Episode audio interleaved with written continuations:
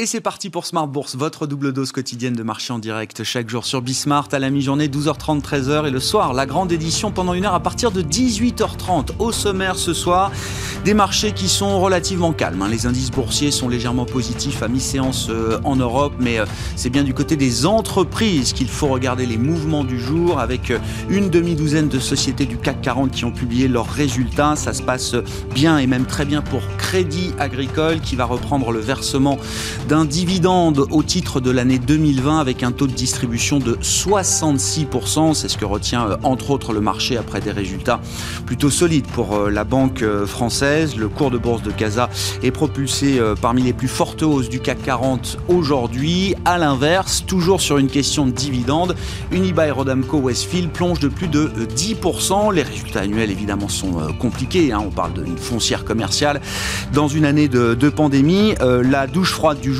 c'est que Unibail Rodamco Westfield va suspendre euh, son dividende pour les trois prochaines années. Un coup dur pour euh, les actionnaires, un nouveau coup dur pour les actionnaires. Unibail Rodamco Westfield qui va ainsi accélérer son, désendettement en plus du programme de cession d'actifs qui a été euh, promis au marché, un programme de cession d'actifs de plus de 3 milliards d'euros, notamment sur les actifs européens, avec également l'idée d'un désengagement aux États-Unis après le rachat de Westfield en 2017 par Unibail On notera également le sans faute de Schneider sur la publication de ses résultats. Le titre progresse euh, aujourd'hui sur le marché parisien. Et puis on notera à l'inverse le grand qui souffre un peu avec des prévisions qui sont peut-être jugées un peu trop prudentes par les investisseurs. Et puis l'autre dossier spécifique du jour, c'est Danone, avec un nouveau fonds activiste qui met la pression sur le, management et le PDG actuel Emmanuel Faber. Après Bluebell Capital, c'est le fonds Artisan Partners qui euh, dit détenir 3% du capital de Danone, qui demande des changements des changements de stratégie et des changements de gouvernance. Là aussi, le fonds Artisan Partners plaide pour une dissociation des fonctions de président et de directeur général une possibilité que ne rejette pas euh, fermement le, management de Danone. En tout cas, la pression des activistes s'intensifie encore un peu plus et le marché réagit positivement, estimant qu'il va se passer quelque chose sur le plan de la gouvernance et peut-être même de la stratégie de Danone. Le titre progresse d'environ 3% à mi-séance. Vous aurez le résumé complet dans un instant avec Nicolas Pagnès depuis la salle de marché de Bourse Direct. Et puis sur le plan macro, en attendant les inscriptions hebdomadaires au chômage aux États-Unis, le marché du travail, c'est le point de focalisation aujourd'hui des euh, banquiers centraux euh, américains. Jérôme Powell l'a encore rappelé hier. Nous avons pris connaissance des euh, nouvelles prévisions économiques de la Commission européenne, sans surprise, qui viennent accréditer l'idée d'un rebond un peu moins intense pour cette année, notamment pour les, les économies de la zone euro. Si la chute a été moins forte que crainte initialement, le rebond sera un peu moins intense. Ainsi, la Commission européenne vise une croissance de 3,8% pour les économies de la zone euro cette année contre 4,2% anticipé à l'automne dernier.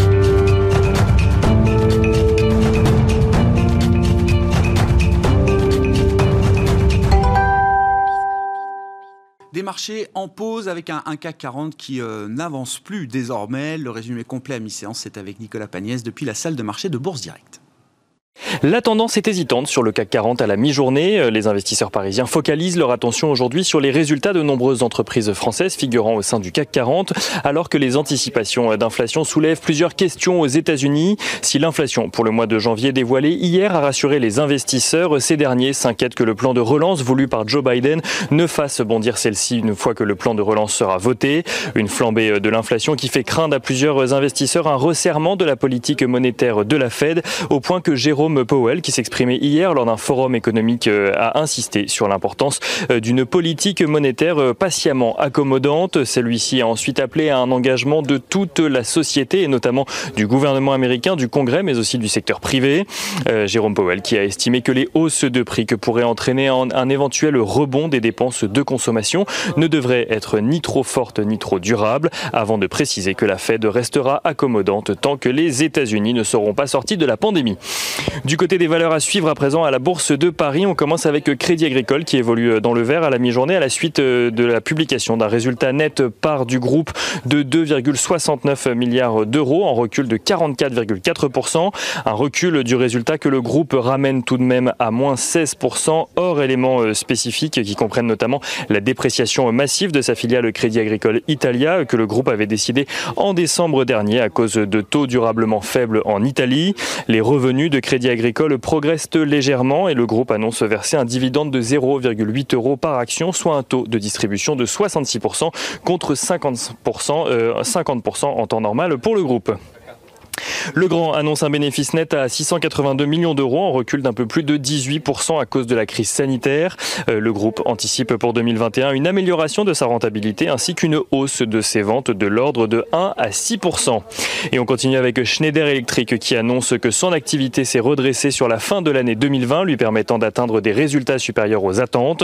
Le chiffre d'affaires de l'entreprise recule de 7,4% en données publiées à 25,16 milliards d'euros, très exactement donc sur l'ensemble de l'année, pour un résultat net à 2,13 milliards d'euros, en baisse de 12% par rapport à 2019, mais en recul euh, seulement de 4,4% en données comparables et hors charges exceptionnelles.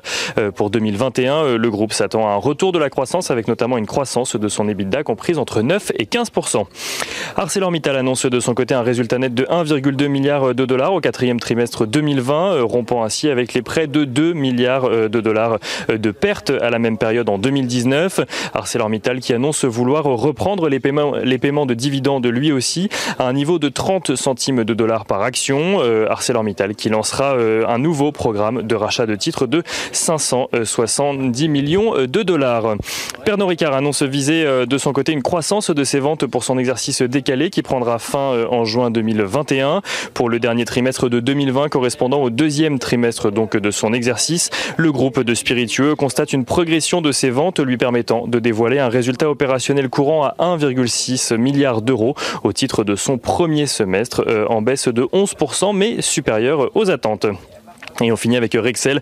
Rexel qui prévoit de son côté un retour euh, à la croissance de son chiffre d'affaires en 2021, complété d'un renforcement de ses marges en 2023.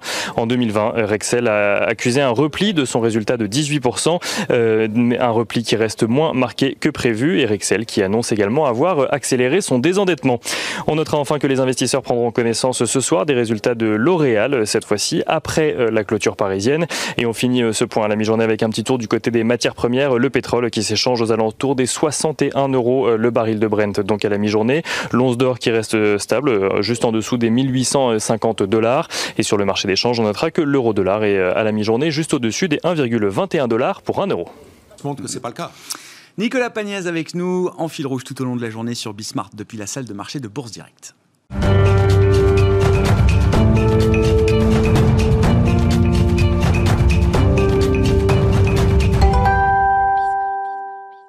Et c'est Frédéric Ducrozet qui est avec nous en visioconférence depuis Genève, stratégiste global macro chez Pictet Wealth Management pour commenter l'actualité de marché. Bonjour et bienvenue euh, Frédéric.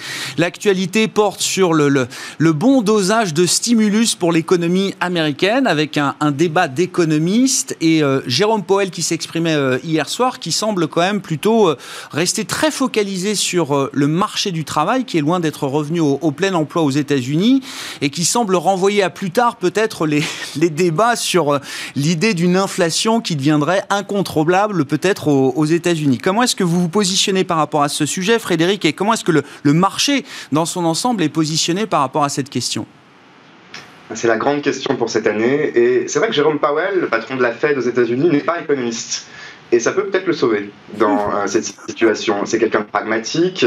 Rappelez-vous qu'à l'origine, on ne pouvait pas imaginer que Powell serait plus dovish, plus accommodant que Yellen euh, on peut, euh, maintenant argumenter euh, sur le fait que c'est déjà le cas et que quelque part il peut s'affranchir un peu des, 20, 30, 50 dernières années de débats théoriques, économiques très compliqués qui n'ont jamais été finalement vraiment clôturés. Ces débats sont sans fin. Est-ce que la courbe de Philippe, cette relation entre la croissance, le chômage, l'inflation, L'inflation est toujours valide. Est-ce qu'on va avoir de l'inflation cette année, l'année prochaine, avec le plus gros stimulus budgétaire euh, depuis euh, euh, la guerre? Est-ce que la Banque centrale doit réagir, surréagir, ne pas réagir? Tout ça, quelque part, Jérôme Powell peut y répondre de manière très pragmatique en regardant les chiffres au, fur et à mesure qu'ils arrivent. En l'occurrence, effectivement, vous l'avez dit, l'inflation pour l'instant au mois de janvier aux États-Unis est plutôt faible, il n'y a pas de signe d'accélération. Il va se donner le temps Il va se donner le temps aussi, je pense, parce qu'il euh, y a beaucoup de bruit, comme en Europe, dans ces chiffres d'inflation. Vous avez une pandémie qui a euh, fait euh, se déformer les prix relatifs au sein de l'indice des prix à la consommation. Certains biens ou services n'ont même pas été accessibles du tout l'année dernière. D'autres ont dû être imputés dans l'indice, calculés, estimés. On n'en sait rien. Honnêtement, on a une très faible visibilité à court et moyen terme sur la trajectoire d'inflation. Mais c'est ça le point, encore une fois, c'est que Powell a le temps, euh, les mains quasiment liées pour le moment, et on va savoir, c'est la grande question. Enfin, avec euh, cette, ce fort rebond de la croissance, euh, cette grosse relance budgétaire, si oui ou non, effectivement, on peut espérer de, voir un petit peu d'inflation, et à ce moment-là, la Fed pourra réagir en fonction. Bon, il y a l'inflation pure, évidemment l'inflation sous-jacente, avec euh, la notion de plein emploi, la notion d'augmentation des salaires également, hein, qui est très regardée par la Fed. Il y a également tous les éléments autour, notamment les matières premières, euh, Frédéric. C'est vrai qu'on on constate quand même que l'ensemble du compartiment des, des, matières premières est orienté à la hausse, que ce soit le pétrole, les métaux industriels, les matières premières agricoles. Le pétrole, par exemple, est-ce qu'on peut justifier aujourd'hui que les cours du pétrole soient revenus à leur niveau d'avant la crise pandémique? Est-ce que ça va trop vite de ce point de vue-là Est-ce que ça peut créer beaucoup de bruit aussi sur, euh, sur les indicateurs d'inflation dans les prochains mois? C'est vrai que c'est l'élément principal, un hein, créateur de volatilité euh, dans l'inflation. Traditionnellement, ça a toujours été le cas.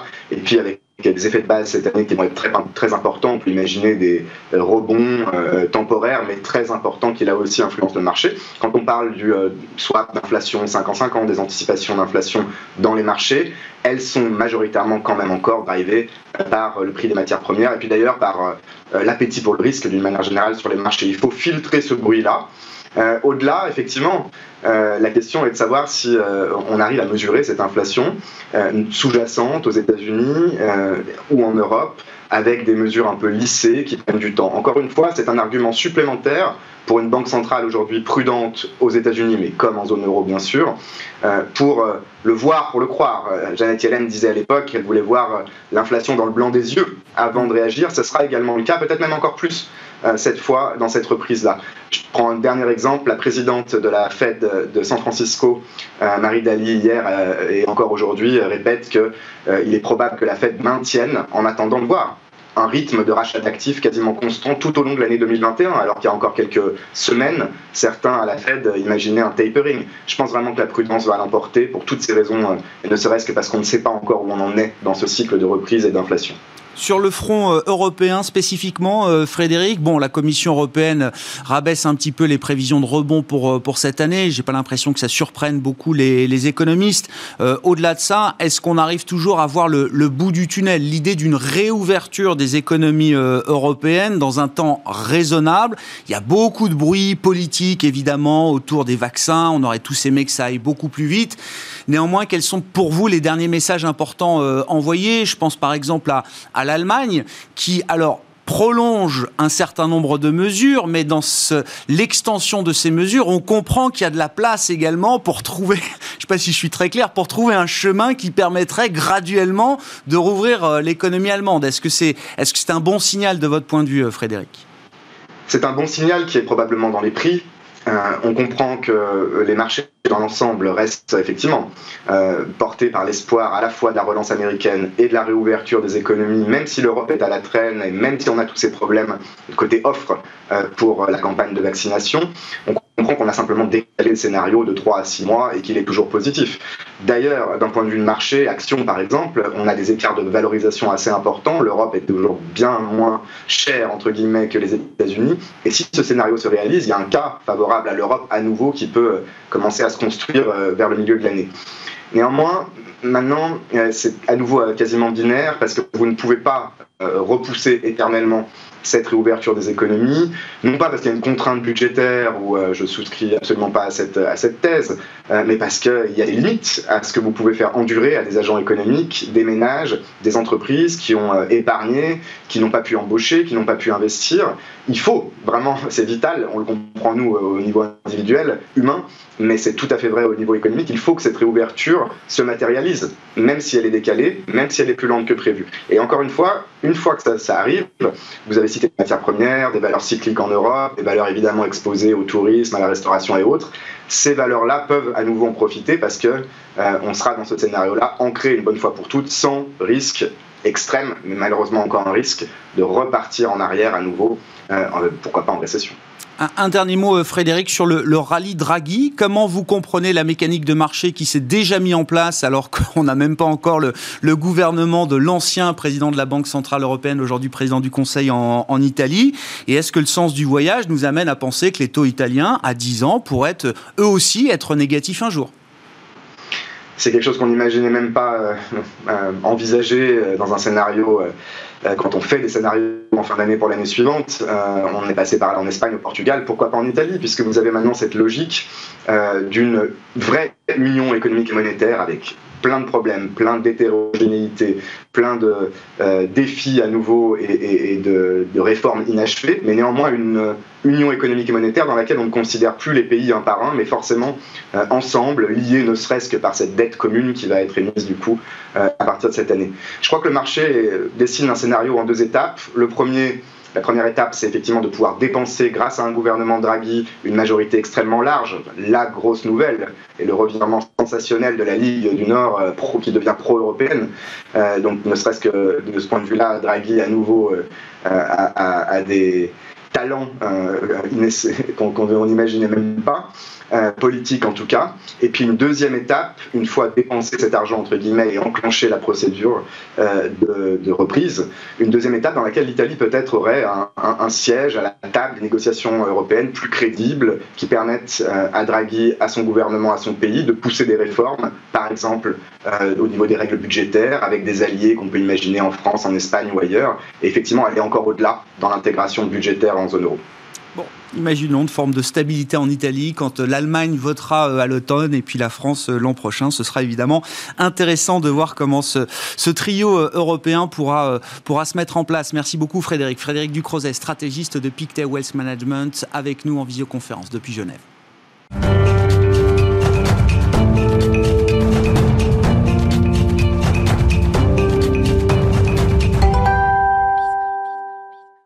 C'est donc le thème du moment, le thème de la surchauffe. On en parle, on continue d'en parler avec Didier Saint-Georges, à présent à mes côtés en plateau, membre du comité d'investissement stratégique de Carmignac. Bonjour et bienvenue euh, Didier. Bonjour.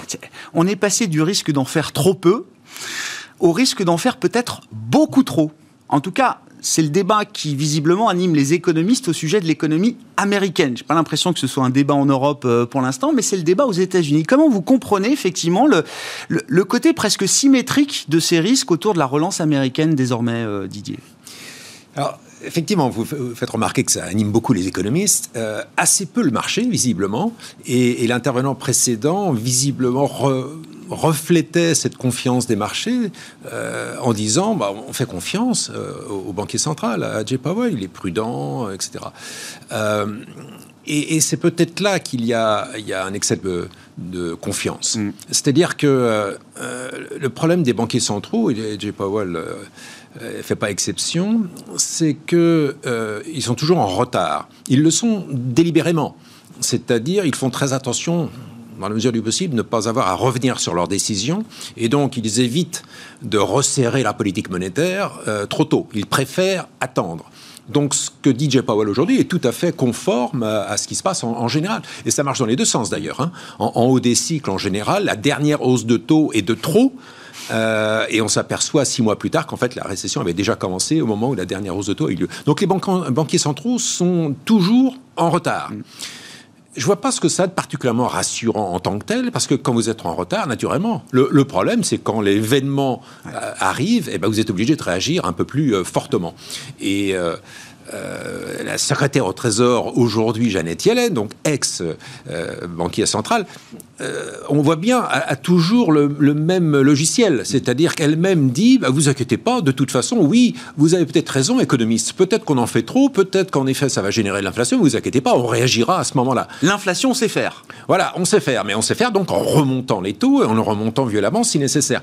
Et, ça, ça me paraît pas particulièrement rassurant, ni pour les marchés, naturellement, mais même pas pour l'économie. Hein, le meilleur moyen qu'un banquier central de calmer l'inflation, c'est de créer une récession. Donc ça, ça, m'inquiète plutôt que ça me rassure. Puis la deuxième chose, c'est que Jay Powell, je veux bien qu'on ait confiance en lui euh, euh, en tant que banquier central, mais ne nous n'oublions pas tout de même à quel point, euh, peu de temps après qu'il ait pris son mandat, il avait décidé de remonter les taux, en tout cas au moins de, faire le fameux tapering, réduire les achats. Et puis les marchés ont exprimé soucis et il a fait une volte-face extrêmement rapide sous la pression des marchés fin, fin des 2018, début 2019. Autrement dit, quand j'entends Jay Powell aujourd'hui nous rassurer qu'il euh, ne bougera pas, que euh, peu importe que l'inflation augmente euh, à court terme, il restera droit dans ses bottes, je suspecte franchement que sous la pression des marchés, il est parfaitement en mesure, à un moment donné, d'avoir un discours très très différent. Donc je suis beaucoup moins rassuré euh, par le discours de la Banque centrale aujourd'hui euh, que, que, le marché en général. Donc je suis plus inquiet que le marché je comprends. et, que l'intervenant précédent euh, plus les banques centrales mettent, injectent de, de, liquidités, plus ce sera difficile pour elles de revenir en arrière, quel que soit le, le rythme de l'économie américaine? Non, les banques centrales, elles, elles peuvent revenir en arrière. Elles peuvent resserrer les, boulons et, c'est ça qui provoque les récessions. Non, l'autre sujet qui n'a pas été vraiment abordé, mais qui, à mon avis, est beaucoup plus euh, euh, historique, euh, c'est le sujet politique. Hmm. C'est-à-dire qu'il faut vraiment prendre vraiment en compte le fait que le, 6 janvier dernier, 6 janvier 2021, il s'est passé quelque chose d'absolument majeur. Les élections en Géorgie ont donné une majorité absolue qui permet aujourd'hui un, mandat qui est vraiment un mandat de gauche, hein, au sens américain au moins, euh, de, vraiment être mis en œuvre. Les républicains aujourd'hui n'ont plus les moyens, avec les, procédures euh, euh, de vote au, Sénat. Hein, D'entrave bah, qui, permettent en l'occurrence d'éviter le, le, filibuster, oui, c'est ça, voilà.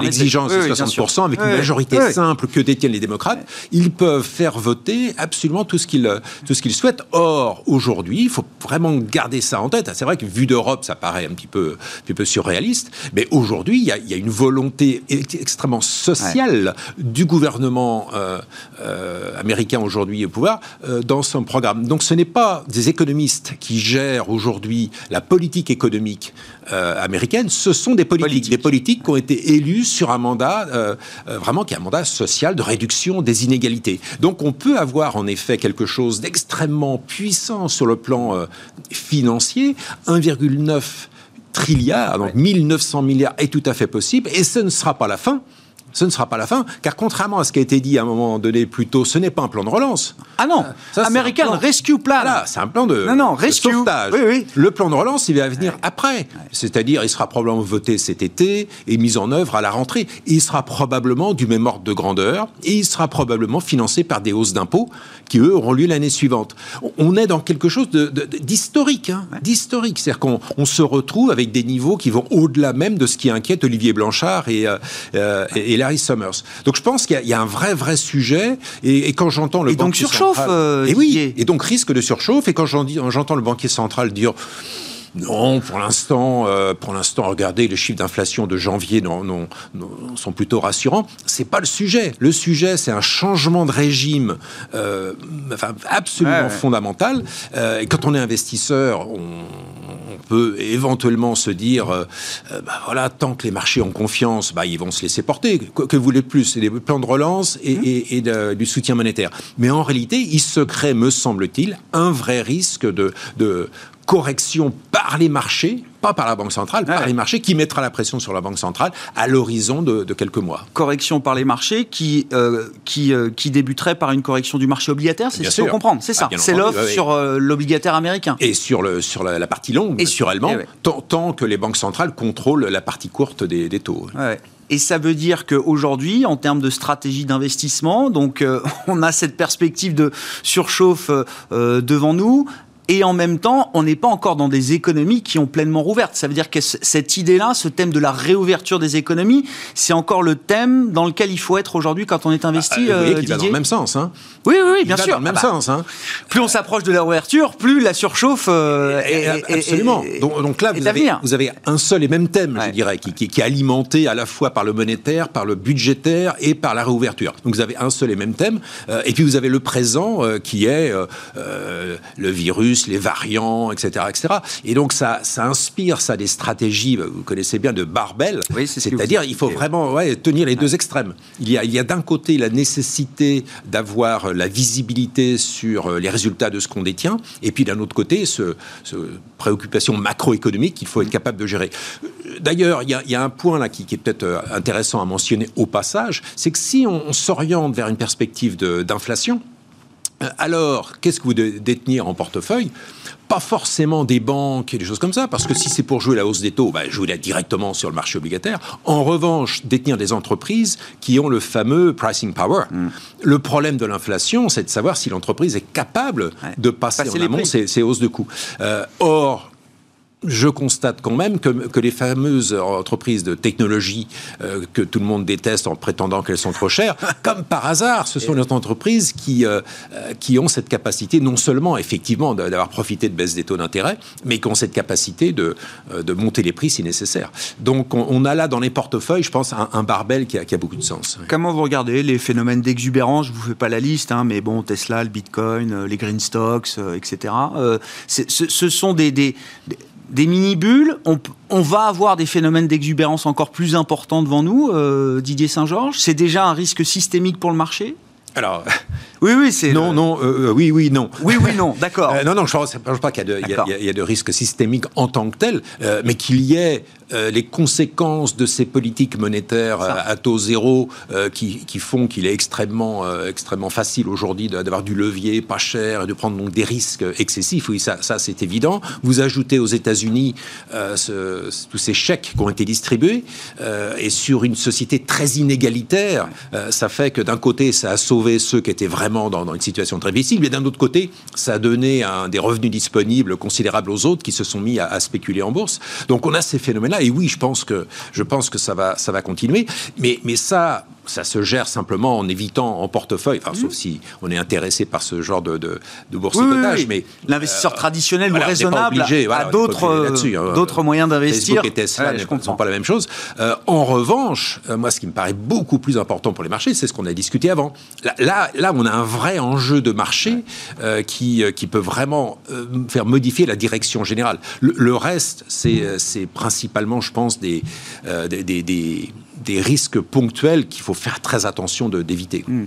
Un mot sur Draghi, euh, vous aussi peut-être, euh, Didier, on a tous envie de, de parler de Mario Draghi, qui n'a encore rien fait. Comment vous expliquez que la mécanique de marché soit déjà très favorable pour, euh, pour l'Italie, alors que Mario Draghi est à peine euh, arrivé aux affaires aujourd'hui. Oui, on parlait de la confiance dans les banquiers centraux. Alors là, là, on a la, la, version optimum de la. L'un des meilleurs banquiers centraux de ces dix dernières années, 15 dernières euh, années. Et, naturellement, dans la circonstance de l'Italie, c'est l'idéal parce qu'il rassure naturellement mm. la Commission européenne. Hein, c'est connaît son, son, historique, son passage à la Banque centrale. Et, dans le même temps, il ne faut vraiment pas oublier l'article qu'avait publié Draghi après avoir quitté son, son, rôle de président de la BCE, où il expliquait que ce qui est absolument essentiel désormais, et en particulier pour l'Italie, c'est générer de la croissance.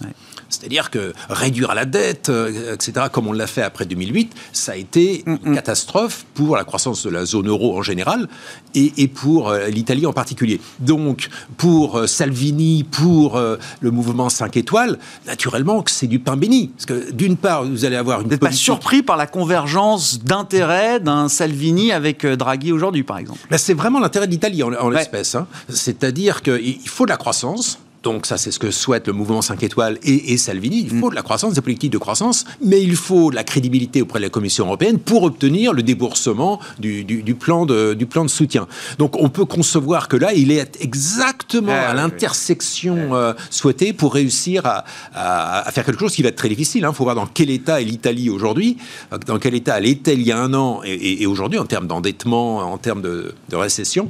Donc il est, il est vraiment l'homme de la situation. La meilleure personne personnalité pour le pire des jobs. C'est ainsi qu'un journaliste de Bloomberg résumait effectivement la tâche de Mario Draghi euh, aujourd'hui. En tout cas, au bon moment. Merci beaucoup Didier. Didier Saint-Georges, membre du comité d'investissement stratégique de Carmignac, avec nous dans Smart Bourse à la mi-journée. On se retrouve ce soir à 18h30 en direct.